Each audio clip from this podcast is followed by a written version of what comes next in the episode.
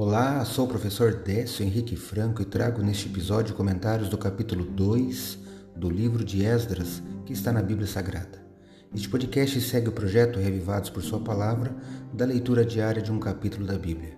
Me acompanhe neste projeto onde iremos ler toda a Bíblia. O capítulo 2 de Esdras apresenta a lista com nomes dos judeus que voltaram da Babilônia. São listados os sacerdotes, levitas, porteiros do templo e os filhos dos servos de Salomão, incluindo os sacerdotes que não puderam comprovar sua ascendência. Destaco o versículo 68 do capítulo 2 de Esdras que leio na Bíblia na versão Nova Almeida atualizada. Alguns dos chefes de famílias, ao chegarem à casa do Senhor em Jerusalém, deram ofertas voluntárias para a casa de Deus, para a restaurarem no seu antigo lugar. Esdras 2, 68. Este foi o primeiro grupo que retornou, com 42.360 pessoas que partiram de Babilônia em caravana sob a liderança de Zorobabel na primavera de 536 a.C. e talvez tenha chegado na Palestina no verão do mesmo ano.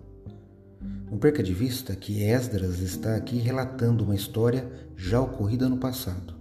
Ele só irá para Jerusalém 80 anos mais tarde, e no capítulo 7 é indicado que essa sua viagem demorou quatro meses.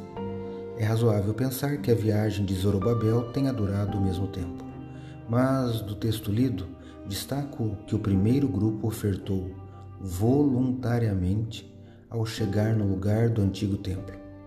Eles sabiam que Deus havia cumprido suas promessas transmitidas pelos profetas e estavam dispostos a fazer sacrifício para restabelecer o templo e seu serviço. Deram uma oferta muito generosa. Deus sempre deu a seu povo oportunidades de devolver os recursos a eles confiados. Não há nada melhor para curar o espírito de egoísmo que naturalmente infecta o coração humano do que responder voluntariamente ao chamado para ajudar o progresso da obra de Deus na terra e ajudar os semelhantes. Pense nisso ao ler esse texto. Acredito, como disse o salmista, que a palavra de Deus é uma lâmpada que ilumina os meus passos e luz que clareia o meu caminho. Portanto, leia hoje em sua Bíblia o capítulo 2 do livro de Esdras e que seu dia e vida sejam iluminados por Deus. Um abraço e até amanhã.